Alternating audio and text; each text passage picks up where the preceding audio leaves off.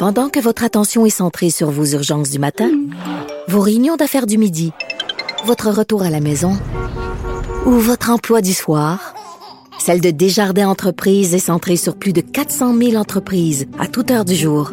Grâce à notre connaissance des secteurs d'activité et à notre accompagnement spécialisé, nous aidons les entrepreneurs à relever chaque défi pour qu'ils puissent rester centrés sur ce qui compte, le développement de leur entreprise. Parce qu'en immobilier, faut être à son affaire. Suivez les conseils de nos experts. Via Capital, les courtiers immobiliers qu'on aime référer. Bonne écoute. Richard Martineau. Narrateur de l'actualité. Alors, nous parlons de la pensée critique de la laïcité avec Guy Perkins, blogueur, militant et auteur. Salut Guy. Salut Richard, j'aimerais que tu m'appelles en français euh, Guy, fils de Pierre. Fils de Pierre, oui, OK.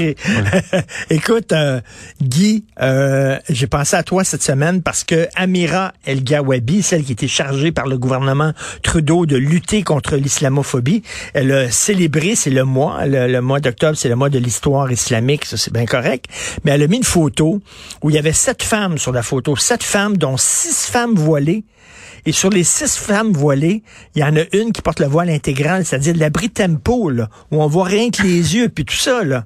C'est quand même hallucinant. Tout à fait. Puis d'ailleurs, si, si tu as pensé à moi cette semaine, euh, t'étais pas le seul, hein? Parce que cette même Amira Gawabi a pensé à moi et est venue visiter mon profil LinkedIn, étrangement. je ne sais pas pourquoi. Euh, habituellement, quand quelqu'un me laisse, euh, quelqu'un va appeler ton, ton numéro de cellulaire, tu vas voir le numéro de cellulaire qui n'a pas laissé le message. Généralement, moi, je laisse tomber puis je rappelle pas. Mais là, j'étais curieux, mais jamais voulu me dire pourquoi qu'il était venu voir mon profil. Ben, mais, bref, oui, t'allais dire? Non, non, mais c'est comme si il y a sept femmes six femmes voilées. C'est pour célébrer le mois, le mois de l'histoire islamique, comme si six musulmanes sur sept portaient le voile. Ben, il y a deux choses là-dedans. Je ne sais pas c'est de, de, de, de, quoi elle veut faire la promotion. Est-ce qu'elle veut faire la promotion de la religion musulmane ou de la culture musulmane? Il y a une très grande différence entre les deux. Euh, mm. Parce que la culture musulmane, comme nous en Occident, on pourrait dire qu'on est de culture judéo-chrétienne, c'est beaucoup plus large que la religion elle-même. Parce que c'est bizarre, parce qu'il n'y a aucune diversité dans ce qu'elle présente là. Ce n'est que des femmes. Euh, il n'y a aucune femme, parce qu'on sait qu'en dans, dans l'islam, il y a beaucoup ben plus de musulmans en Indonésie qu'il y en a euh, dans les euh, territoires arabes, alors qu'il n'y a aucune personne avec aucun trait asiatique là-dedans. Donc, il n'y a pas ben vraiment de diversité. Tout le monde porte un voile ou presque. Il n'y a aucun homme. Euh, il n'y a aucune représentation du takia, qui est le petit chapeau que, que le, petit couvre-chef que les, les, hommes musulmans vont porter. Il n'y a rien de ça. Donc, c'est, ben on peut se poser la question de qu'est-ce qu'elle cherche à faire la promotion là-dedans? Est-ce que c'est la religion musulmane spécifiquement envers les femmes? Ou c'est la culture musulmane? Si la culture musulmane est à côté de la cible parce que justement, on voit pas les hommes, puis en plus, au point de vue historique, la culture musulmane a quand même de grands accomplissements au point de vue philosophique, au niveau des mathématiques et même au niveau de la poésie. Là, et elle, représente le gouvernement euh, Trudeau parce qu'elle a été nommée là. Et là, tu, tu dis tout le temps, il faut dénormaliser les religions elle, elle normalise le voile intégral en disant, ben oui, la femme qui porte le voile intégral, tu vois seulement ses yeux, mais dans ses yeux, tu devines qu'elle sourit, qu'elle est heureuse de porter le voile intégral. C'est surréaliste. Là. Non, non, c'est totalement euh, absurde. Et puis, euh, on parle, ces gens-là vont souvent parler de diversité, alors qu'ils n'exposent rien d'aucune diversité à l'intérieur de leur propre culture, ben parce que la culture musulmane est pas monolithique, est très diversifiée aussi. Et cette, euh, cette affiche-là qu'elle fait circuler, ne représente d'aucune façon aucune diversité. Elle veut représenter la diversité dans notre environnement et de faire la promotion des femmes voilées mais fait pas la promotion de la diversité à l'intérieur de son de sa propre culture. C'est ça ben, qui euh, euh tout à fait. Puis c'est vrai que j'avais pas remarqué ça, mais c'est vrai qu'il n'y a aucun homme, comme s'il n'y avait pas d'hommes musulmans, c'était seulement les femmes. Euh, écoute, tu veux me faire faire un petit test, donc tu vas me citer des extraits de la Bible et du Coran. Oui, on fait un quiz. OK, un petit quiz, j'aime ça. Ouais, vas-y. C'est le quiz corano-biblique, parce que, tu sais, la semaine passée, tu disais que, justement, euh, la Bible est homophobe et euh, misogyne et ainsi de suite. Ben, pas juste la Bible, mais les religions, mais on va faire un test à savoir qui a des passages, justement, euh, allons-y que le passage 1, qui est un passage homophobe. Tu dois me dire si ça provient de l'Ancien Testament, du Nouveau Testament ou du Coran. OK. Alors, premier passage, homophobe. Tu ne coucheras point avec un homme comme on couche avec une femme, c'est une abomination. Euh, le Coran. Ah, désolé Richard, ça provient de l'Ancien Testament, du Lévitique, euh, verset 18 20, euh, et 22. OK, donc c'est clair. C'est- clair. Mais, c'est- mais par contre, par contre, par contre, je dois te rassurer, Richard, dans les que ce soit dans le le- le- l'Ancien Testament, le Nouveau Testament ou le Coran, ils ont tous un passage équivalent à celui que je, te, je viens de te, te- te nommer là. Je pourrais les, les publier plus tard sur mon, sur mon blog. Passage numéro 2 qui est misogyne. OK. Que la femme écoute l'instruction en silence avec une entière soumission. Je ne permets pas à la femme d'enseigner ni de prendre de l'autorité sur l'homme. Elle doit demeurer dans le silence. La Bible, l'Ancien Testament. Nouveau Testament.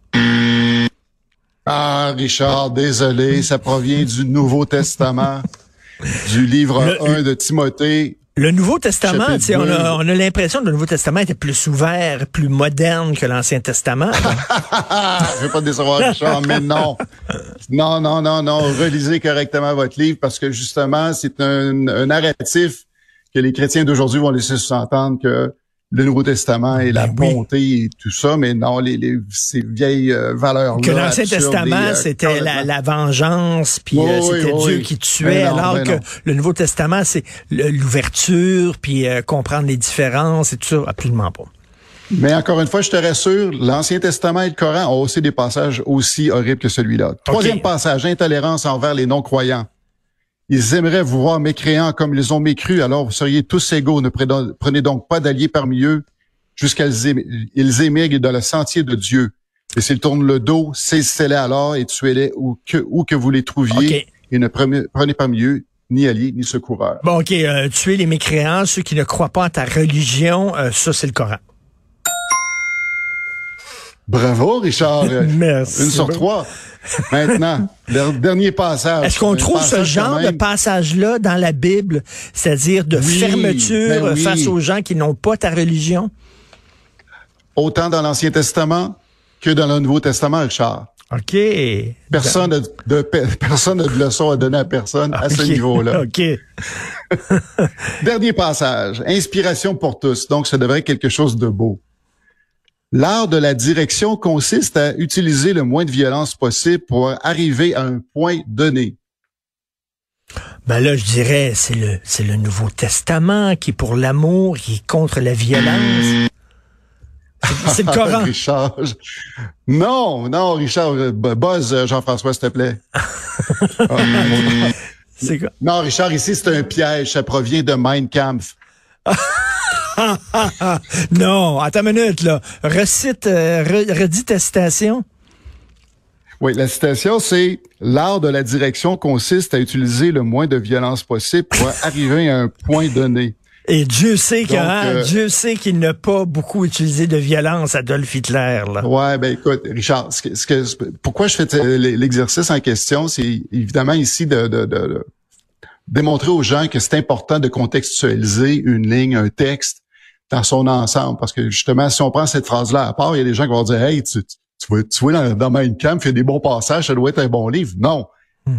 Mein Kampf, c'est un livre horrible. Mais, Euh, mais qu'est-ce que tu dis? Qu'est-ce que avec- tu dis aux gens qui disent, euh, oui, mais moi, je suis catholique ou je suis musulman, euh, puis qui font du cherry picking, comme on dit en anglais, c'est-à-dire qu'ils prennent tout ce qui est qui, qui jugent bon dans une religion, mais qui, euh, tu sais, qui ferment les yeux sur certains passages homophobes en disant, bah, ça, c'était l'époque. C'était l'époque qui était comme ça, tu sais. Alors, t'en, t'en Ben penses oui, quoi de ça? effectivement, c'est- c'est c'est- c'est l'époque, c'est c'est- c'est la façon qu'on devrait le faire. Mais à, à ce moment-là, ça s'appelle plus du catholicisme ou du christianisme ou de de, de, de l'islamisme ou de, de l'islam. C'est du syncrétisme. Quand on commence à faire du cherry picking, là, on tombe dans le syncrétisme. C'est une autre religion. Alors, on, on- on pourrait dire en fait que la plupart des gens religieux vont appliquer cette cette euh, cette formule-là. Hmm. Donc, ils doivent se dire syncrétistes. Ils sont, parce que s'ils veulent se dire spécifiquement chrétiens, ben à ce moment-là, ils n'ont pas vraiment le choix de faire ce, ce- cette sélection-là parce que leurs livres sont assez, le contenu du livre est assez, euh, assez rigoureux. Donc, ils vont pas laisser le choix, mais C'est ça l'affaire. C'est comme s'il disait, oh, c'est la parole de Dieu, mais t'en prends puis t'en laisses. C'est comme un buffet. Tu prends seulement ce qui t'intéresse. Eh bien, si c'est la parole de Dieu, tu la prends dans son ensemble ou tu la prends pas pantoute. Euh, effectivement, c'est que tant qu'à moi, euh, j'ai tout flushé. Je pense que c'est la meilleure chose. Puis de, c'est quand même, non, c'est appréciable parce que c'est quand même des livres qui sont importants. Oui. Mais qu'il faut contextualiser à leur époque. Moi, ce qui m'inquiète, c'est quand des gens de notre époque aujourd'hui vont dire que ces livres-là sont leurs références, vont chercher leur référence morale. Là, ça m'inquiète. Et euh, il faut dire là qu'il y a des propos, justement, ce que tu voulais dire aussi, il y a des propos homophobes et sexistes et misogynes dans toutes les grandes religions monothéistes. Effectivement. Merci beaucoup, Guy Perkins. Guy Perkins. Bonne semaine. On se reparle la semaine prochaine. Merci, Richard. Salut.